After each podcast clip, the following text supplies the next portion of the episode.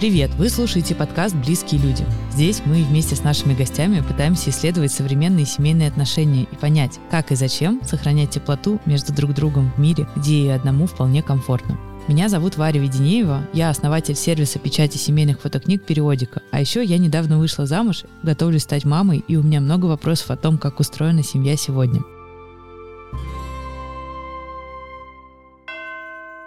Друзья, это последний выпуск в этом году, и мы захотели сделать его особенным. Все это время мы делали подкаст, пытаясь разобраться, какая же она, современная семья, и что для нее на самом деле важно. И сегодняшний выпуск не станет исключением. Только теперь мы попросили рассказать об этом вас, наших слушателей. Этот выпуск будет о новогодних традициях, трогательных, необычных, для кого-то странных, но точно объединяющих и вдохновляющих. Мне кажется, это особенно важным, потому что ни у меня самой, ни у моего мужа не было каких-то особенных традиций, связанных с Новым годом. А сейчас, в преддверии появления нового члена семьи, очень хочется показывать через свой пример, как создавать праздник и теплоту в доме. Герои, которых мы записали, очень разные, как и их традиции. Кто-то привык отмечать Новый год в незнакомом городе, кто-то наедине с собой, а кто-то буквально со всем поселком. Я надеюсь, они вдохновят вас на придумывание своей личной традиции или хотя бы поднимут ваше новогоднее настроение. Приятного прослушивания!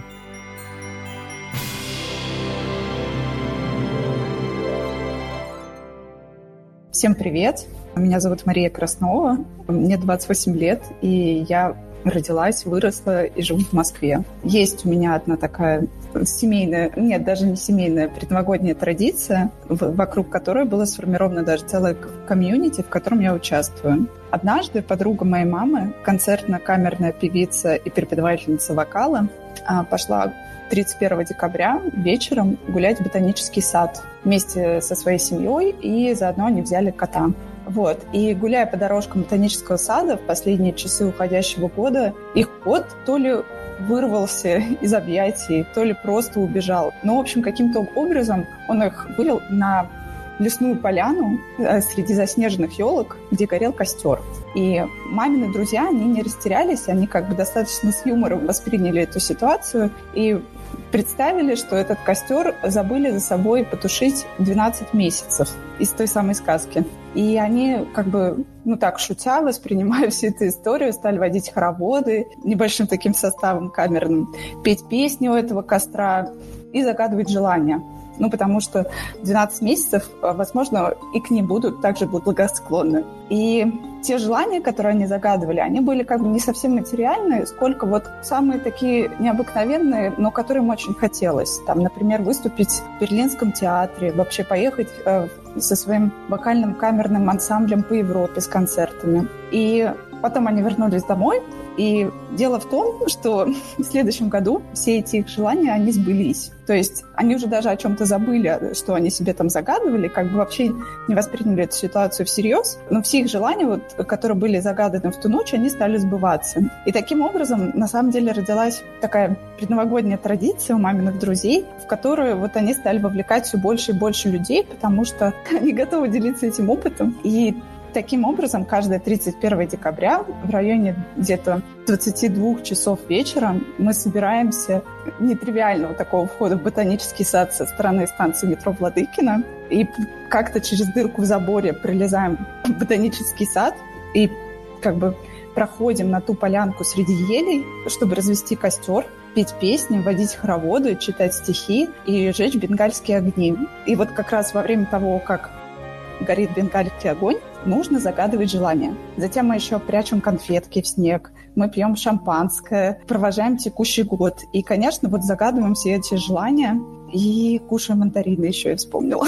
И я еще раз хочу отметить, что особенно здорово, что вокруг э, этой традиции сформировалась целая комьюнити, которая как бы искренне воспринимает и соблюдает эту традицию. И туда уже начинают приезжать просто друзья, семьи друзей, уже как бы дети подрастают в этой традиции, ученики этой исполнительницы. И если говорить про себя, то мне особенно в этой традиции нравится вот этот вот ритуал, что это не какой-то прям просто паломничество, а, где мы просим у полянки спасти нас и исполнить все наши желания. А вот что именно мы вот так вот в канун Нового года собираемся а, зачастую всегда каким-то неоднородным составом, э, но при этом в компании блестящих вокалистов поем новогодние песни и водим хороводы возле костра в таком пустынном, тихом ботаническом саду. А желания, ну, они, правда, потом сбываются. Вот именно как раз эта традиция создает у меня новогоднее настроение. Не подготовка оливье или там каких-то блюд, а вот именно где-то в районе 9 вечера оказаться в лесу, вообще проанализировать свой уходящий год, провести какую-то небольшую саморефлексию и загадать действительно какие-то самые такие сокровенные и вечные желания на будущий год. Привет, меня зовут Мира, и у меня есть традиция на Новый год уезжать на поезде далеко-далеко. Я люблю ехать сутки или двое куда-нибудь. И мне кажется, что в этом есть что-то очень бытовое и что-то магическое. Бытовое — это то, что ты просто слышишь стук колес, привычные перекусы, люди к тебе подсаживаются. А магическое для меня здесь вот что. Это для меня время саморефлексии. Но не такое, что ты просто говоришь себе, что я сделал за это время и перечисляешь, да. Это скорее как э, диалог с другом, который приходит к тебе и говорит, эй, привет, как ты? И вот я сижу и пишу такие небольшие себе заметки про жизнь, про то, как я, как я в этом году и как я вообще чувствую жизнь в эти свои 29 лет или когда началась эта традиция в 25 лет. И это очень интересное время. А началась эта традиция так. Однажды мы с братом решили сделать сюрприз моим родителям и приехать к ним на Новый год. Мы похватились э, довольно поздно, поэтому, конечно, билетов свободных не осталось. Остались только несколько билетов в плацкарт на 31 число. И вот мы садимся вечером и получается, вот эту всю ночь праздничную мы проводим в пути. И вот мы сели и почему-то разговорились с нашими попутчиками. А все остальные, когда время пришло как бы к 12 ночи, все улеглись спать. А мы как-то сидим, хорошо болтаем. И вдруг кто-то внезапно из-под стола начинает доставать что-то вкусное, типа шпроты. Кто-то достал мандарины, кто-то конфеты. И абсолютно необычно и обычно одновременно, это то, что кто-то достал действительно оливье. И, собственно, у нас вот так был некий организован праздничный стол, за которым мы сидели, что-то говорили. Опять же, откуда-то внезапно появилась бутылочка шампанского. И посидев немного, мы подумали, а что, если мы пройдем из одного вагона в другой? Из конца, где мы сидели, в начало к машинистам и поздравим всех. И все как-то задорно и радостно подхватили всю эту инициативу. Мы сделали какой-то странный мешок из шапки. Туда накидали абсолютно разных вкусностей, типа конфет, мандарин, всякое такое, что можно было бы вручать человеку и как бы э, передавать это праздничное настроение. И вот мы пошли всем табором нашим, который собрался мой брат надел шапку новогоднюю, типа он Дед Мороз. На мне были какие-то очень смешные тапки с э, оленями, и я была таким новогодним оленем, помощником Деда Мороза. И на самом деле довольно много кто а, людей уже спал, и для них это была абсолютно, ну, такая спокойная ночь. Мы тихонечко проходили, не мешали. Но кто-то, кто сидел и также, например, грустил или наоборот хотел найти компанию в эту ночь, он к нам с удовольствием присоединялся, и мы его забирали с собой в это забавное путешествие. И, конечно, самыми благодарными, так сказать, эм, участниками этого процесса были проводники, которые благодарили нас и говорили, ничего себе, вот это да, никто так никогда не делал, и вы сделали для нас маленькое чудо. И нам было тоже, конечно, очень приятно всех поздравлять. Но эта традиция, она сохраняется, да. И так я ездила еще в Сочи. Я как-то добралась до Соловков, точнее, до Кини на поезде. Потом снова поехала на Алтай. Алтай меня как-то не отпускает. Ну и к родителям тоже, конечно, ездила.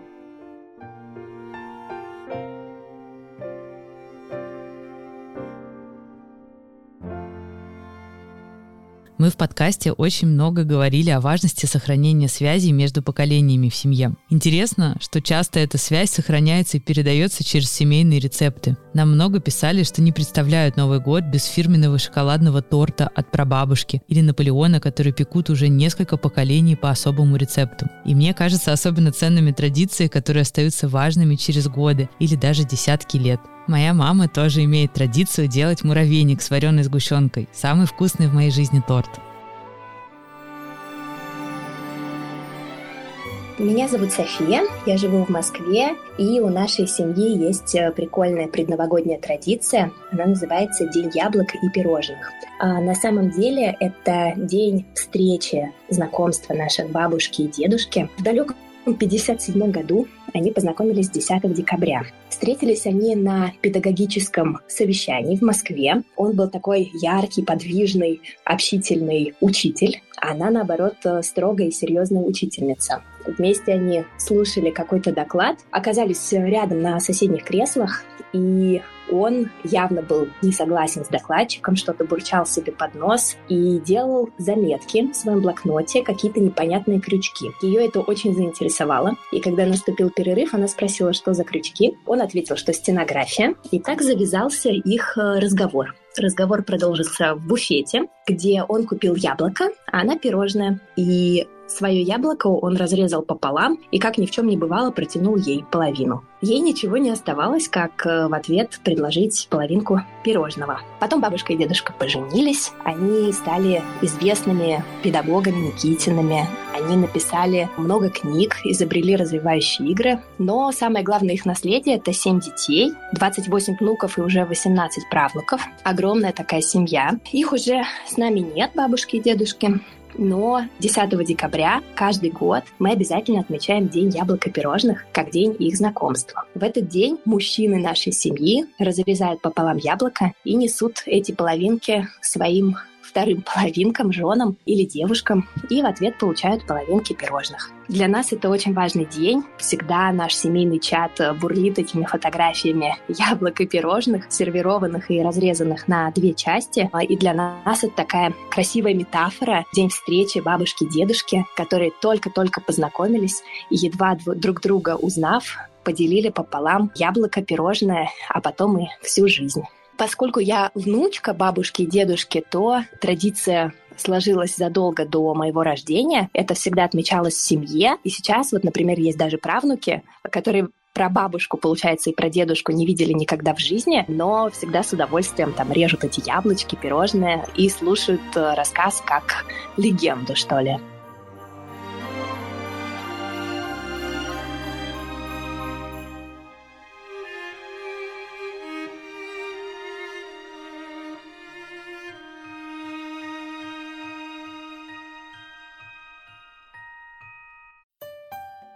Меня зовут Енина. Сейчас я живу в Испании. И самой главной новогодней традицией в нашей семье с самого детства было мамино птичье молоко только раз в год, именно на Новый год. Э, моя мама всегда пекла это птичье молоко. И надо тут важно отметить, что это армянский вид птичьего молока. Это 5 медовых коржей, сливочный крем, сверху глазурь. Это очень вкусно и очень долго это все делается. И птичку мы с братом и с папой ждали всегда. Мне кажется, мы с братом ждали ее, в принципе, больше, чем Деда Мороза. И хорошие манеры, и родство, и милосердие, вот это все сразу забывалось, если в холодильнике оставался один кусок. Тут вот э, как э, горлом, который который шипел «Моя прелесть». Э, мы все на него набрасывались. В общем, это была прям такая очень важная для нас традиция. Я несколько раз сама пробовала уже, когда подросла, готовить это птичье молоко по маминому рецепту. Э, и мама даже специально для этого записала мне видео, где подробно рассказывала, как она его готовит и показывала. Но у меня на самом деле так ни разу и не получилось именно с тем вкусом, который э, вот мы помнили с детства. Нашей мамы не стало в прошлом декабре. А я сейчас живу в Испании, а мой брат сейчас в Армении. И вот недавно он прилетал к нам повидаться, и мы решили испечь то самое птичье молоко. Мы вспомнили, включили это видео мамина, и так получилось, что, по сути, это на самом деле одно из немногих видео с мамой, которое у нас осталось. Она не очень любила сниматься, записывать себя на камеру и так далее. Поэтому это как-то получилось совсем волшебно, и мы пекли, раскатывали тесто, мешали крем, распределились. Брат, у него лучше с терпением, он, значит, раскатывал все эти коржи, я их выпекала, нарезала, потом мешала крем. Часа четыре все это заняло как минимум. Э, мы оставили это отлежаться. Мама всегда оставляла птичье молоко на ночь, чтобы оно полежало, пропиталось, и на следующий день уже можно было есть. Но мы, конечно, не вытерпели и решили рискнуть уже ночью, попробовали и не ожидали, что она получилась э, именно такая, какая была у мамы. Вот, с таким же вкусом ровно с таким же вкусом, хотя почему-то меня это очень удивило, но и продукты, страна, время, все другое, а вкус такой же, как в детстве.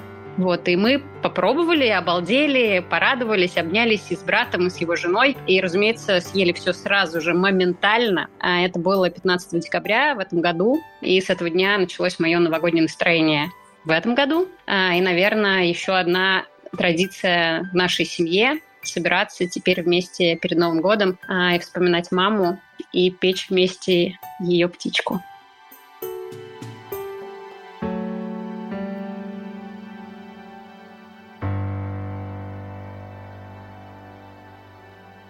Всем привет! Меня зовут Маша. Я живу в Казани и хочу рассказать про традицию моей семьи, которую мы завели с родителями, когда они купили дом за городом. Так получилось, что мы одни из первых поселились в частном поселке, и было очень мало соседей, и поэтому, когда мы праздновали первый Новый год, мы знали буквально два или три дома, кроме нашего, которые тоже праздновали Новый год э, в этот год в нашем поселке. И как-то так повелось, что мы решили после Нового года, ориентировочно там 2 числа, выйти на улицу и всем вместе попить глинтвейн, потанцевать под какую-то музыку, может быть, пообщаться, обменяться сплетнями, историями и так далее. И около нашего дома мы решили вынести стол. Моя мама сварила целую кастрюлю глинтвейна, и те соседи, которые у нас были, их, да, всего было три семьи, они вышли, и мы провели замечательный вечер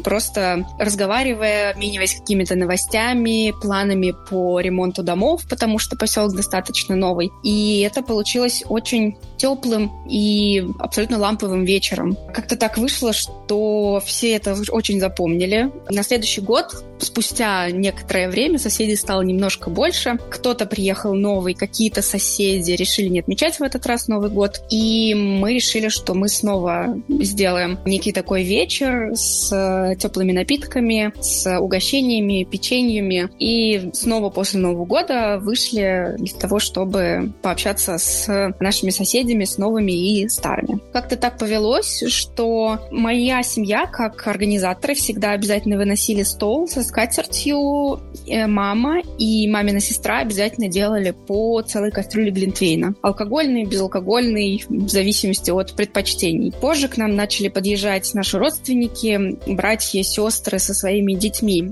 И у нас собиралась компания всех возрастов. От нашей бабушки, которой на момент начала традиции было 85 лет, заканчивая моими племянниками, которым тогда было от 10 до 12. И мы все собирались, кто-то запускал салют, кто-то приносил э, колонку, и мы включали музыку, и таким образом мы начали просто приглашать других соседей. Через какое-то время мы поняли, что нам это очень нравится, мы варим этот э, глинтвейн каждый раз, и соседи начали называть этот праздник глинтвейник, то есть день, когда мы все собираемся и пьем глинтвейн. А соседей становилось все больше, кто-то приходил, тоже приходили со своими детьми, приносили какие-то новые интересные закуски, также приносили свои кастрюли глинтвейна, которые мы ставили все вместе и пили. И с тех пор так мы и собираемся. Почему-то повелось, что это обязательно 2 января, то есть, видимо, день, когда все уже спокойно отошли от празднования Нового года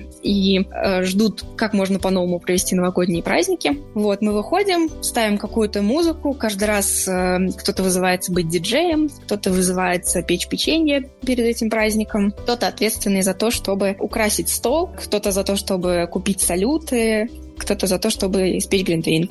И таким образом вот уже на протяжении, наверное, 6-7 лет, каждое 2 января мы выходим на нашу улицу и собираем наших соседей.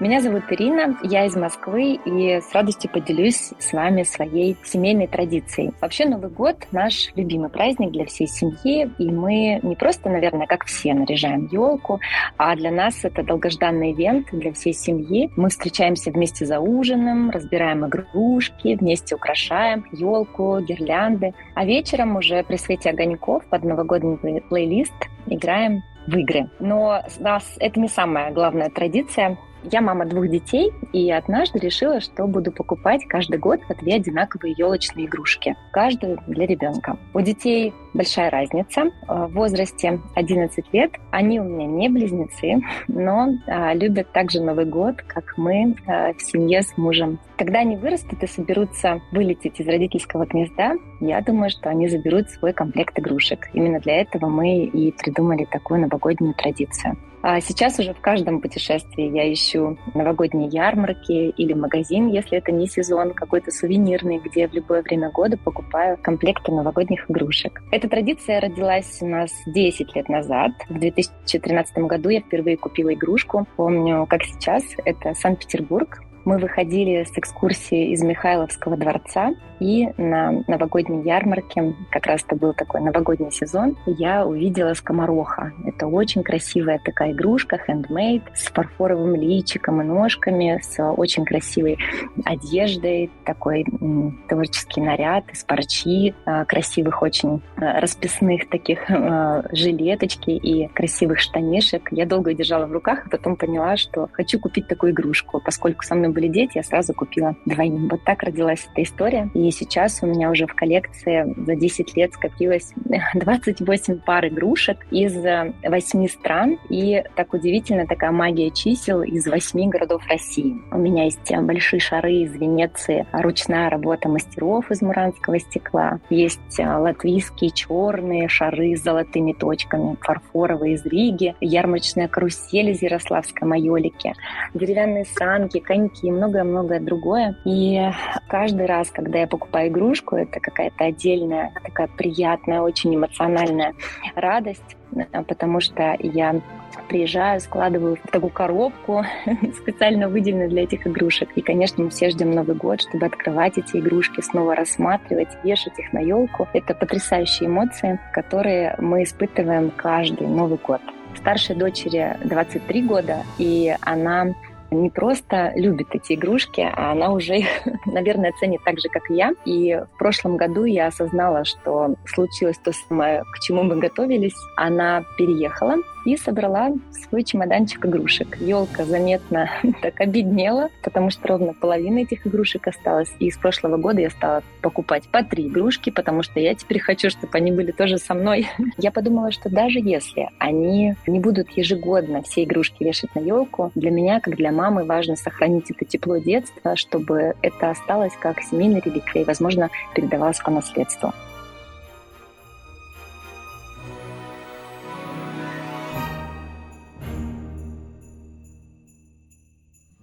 Несмотря на то, что Новый год считается семейным праздником, следующие наши герои проводят его в одиночестве, оставаясь в бесконечной суматохе чуть ли не единственными не спешащими никуда людьми. Они не режут салаты, не встречаются с близкими, не устраивают громкие вечеринки, а остаются наедине со своими мыслями, мечтами и планами на следующий год. Я, кстати, один раз тоже так встречала Новый год.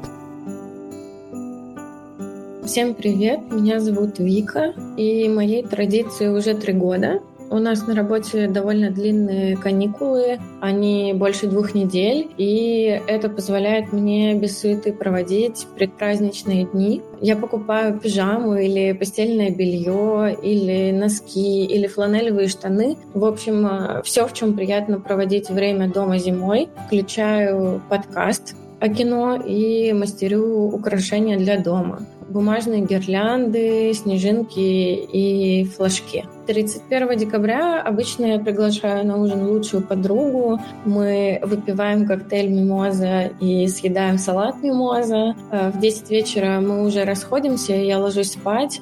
А на утро я просыпаюсь бодрая, без похмелья и без вздутия от переедания, и выхожу на пробежку. Обычно утром Нового года Москва очень тихая, когда я жила там. И мне кажется, что 1 января — это лучший зимний день для пробежки, особенно если только вот выпал снег. Э, бегать по нему очень приятно. Он амортизирует и поскрипывает. Мне очень важна рутина в целом, и мне очень нравится, как получается интегрировать ее в праздничное время. Я переживала, что я буду испытывать фома, не ходя, не ходя на новогодние тусовки до утра.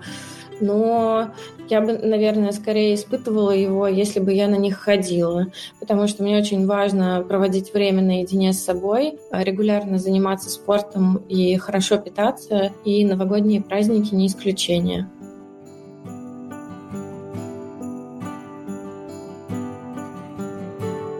Всем привет, меня зовут Мари, я бренд-маркетолог из Москвы, и свой Новый год я очень люблю встречать с самой собой, мой э, процесс этого встречания начинается еще с утра 31 декабря, и на самом деле все 31 декабря у меня достаточно так плотно, интересно расписано с точки зрения тех самых маленьких традиций, которые я люблю и очень блюду последние несколько лет. Все начинается с того, что утром 31 декабря, обязательно утром, обязательно в 10 часов утра я записываюсь на конкретную тренировку в конкретную московскую фитнес-студию. Я хожу туда уже несколько лет. И почему почему-то именно тренировка там именно у конкретной, в конкретной локации э, стала как раз моей такой теплой традицией. Студия находится на Маяковской, я очень люблю эту станцию метро и вообще эту часть Москвы. Как раз очень красивый вид на, уже забыла какую улицу, но и неважно, из этой студии открывается. Собственно, я прохожу эту тренировку, она обычно достаточно интенсивная, потому что я интенсивные тренировки люблю. И после этого, после тренировки я иду в рядом расположенные братья Караваевым. Тоже очень люблю эту сеть кофеин в Москве. И обязательно беру себе тоже очень конкретный э, рулет с индейкой, который, мне кажется, в меню этой кофейни есть с самого начала их работы. Я его уже сама ем лет 10. И вот, собственно, этот рулет обязательно тоже взятый с собой, съеденный дома. Это такая маленькая традиция, которой я тоже достаточно давно следую. Дальше очень важная часть 31 декабря — это письма себе. Есть такой сервис, называется Future Me. Достаточно быстро гуглится, и этот сервис достаточно простой, он позволяет тебе написать письмо самому себе в будущее. Я приблизительно тогда же, когда начала историю с э, этой фитнес-студией, тренировкой в 10 утра, э, попробовала этот сервис. Мне очень зашло, особенно когда через год ты уже не только пишешь письмо себе в будущее, но и читаешь письмо от себя прошлого. И я, собственно, вот эту историю прям э, стараюсь интенсивно соблюдать. Я прям даже в календаре себе записываю время, когда я сяду э, писать это письмо. Но я сначала читаю письмо от себя э, прошлогоднее, из моего прошлого, 31 декабря, я всегда его ставлю себе на получение на 14 или 15.00, точно не помню. И, собственно, первые у нас минут 30-40. У нас это у меня и у моих альтер видимо. я читаю это письмо. Обязательная часть программы я всплакну, потому что обычно я пишу какие-то очень детальные вещи, очень милые вещи. И прям хочу, чтобы я через год вспомнила именно маленькие детали из моей прошлогодней жизни. Это удивительно, как много деталей в нашей жизни каждый год меняется, и действительно большая часть из них, она уходит. И обычно в 31 декабря сегодняшнем ты читаешь детали о 31 декабря прошлогоднем, и ты понимаешь, что очень многого уже нет в твоей жизни, и это такая порой приятная, порой не очень, но тем не менее ностальгия. А дальше, после этого прочтения, я, засучив рукава, сажусь писать новое письмо, и интересно, что с каждым годом я делаю его все более детальнее. Обычно он на меня идет, ну, поскольку я синер-менеджер, мне важно все структурировать, у меня все идет буллет-поинтами, четко по сферам жизни, по работе, по социальной жизни, по личной жизни, по самореализации, по спорту и так далее. И я очень детально прописываю, что я сделала, о чем чем я сейчас мечтаю, что я хочу сделать, что у меня не получилось, что меня радовало, что меня расстраивало, какие очень важные истории в моей жизни произошли, какие меня чему-то научили, какие мне чем-то помогли. И вот это все такое маленькое зернышко, которое закладывается в тебя же от тебя для того, чтобы становиться чуть больше знакомым самим собой. Вот эту традицию, если очень кратко, я бы назвала знакомством с самой собой. Этот Новый год, например, я вообще планирую провести в осуществлении своей давней мечты. Я хочу провести его одна и вообще посмотреть, что это такое, прислушаться к себе. Но в целом Новый год, именно новогодняя ночь, у меня она всегда без салютов, без гуляний, без хлопушек, без громкой музыки, но она с чем-то очень вкусным. Обычно это несколько очень традиционных блюд, которые я ела еще в детстве, которые готовили моя мама, моя бабушка. И мне очень приятно как раз готовить те же самые блюда и ставить уже на свой новогодний стол. И обычно это что-то про очень удобное. Я редко наряжаюсь в какие-то роскошные платья, крашусь и так далее. Совершенно спокойно могу встретить Новый год в той же самой уютной пижамке, в которой писала письмо. И для меня Новый год, конечно, это про тишину.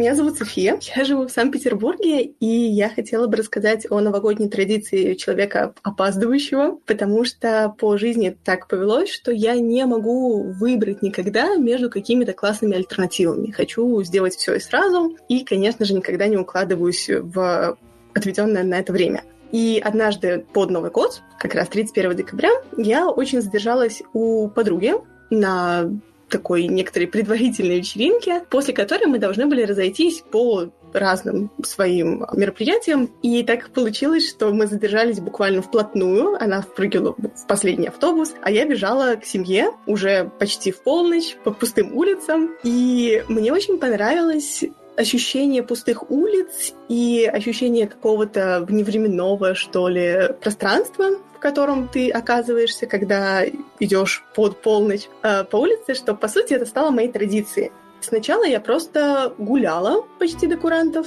или выходила с музыкой немножечко побродить, или придумывала себе какие-нибудь задания, типа, что мне нужно срочно сходить в магазин к друзьям или еще куда-нибудь. Потом в мою жизнь пришел бег, и я начала где-то в половину двенадцатого выходить, делать легкий кружок, и рассчитывала так, чтобы вернуться дома, домой почти в полночь, снова записать видео друзьям, потому что они тоже стали частью этой традиции, и бежать в дом, когда там уже все готово, уже открывается шампанское и буквально подлететь к столу и принять участие, собственно, в праздновании.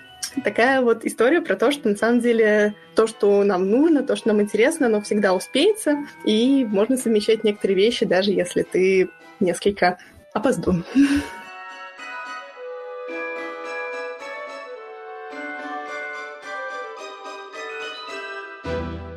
Всем привет! Меня зовут Роза, я живу в Москве, и каждый Новый год у меня есть традиция писать себе письмо на следующий год.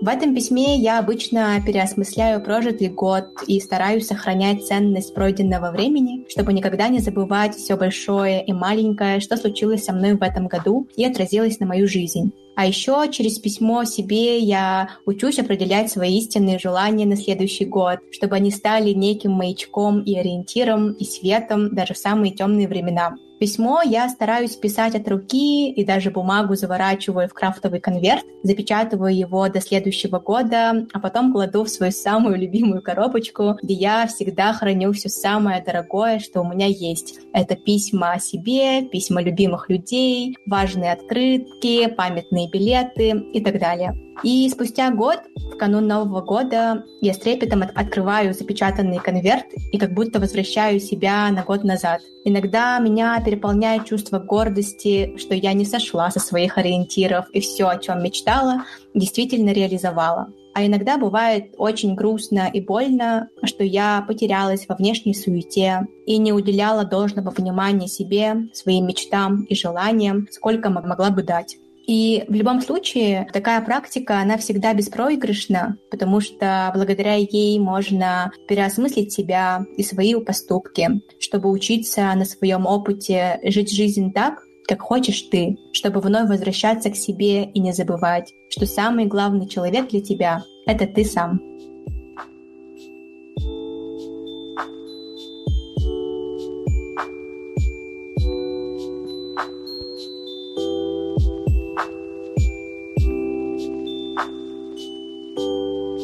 Друзья, с наступающим! Пусть в следующем году теплых моментов с близкими людьми будет как можно больше. До новых встреч!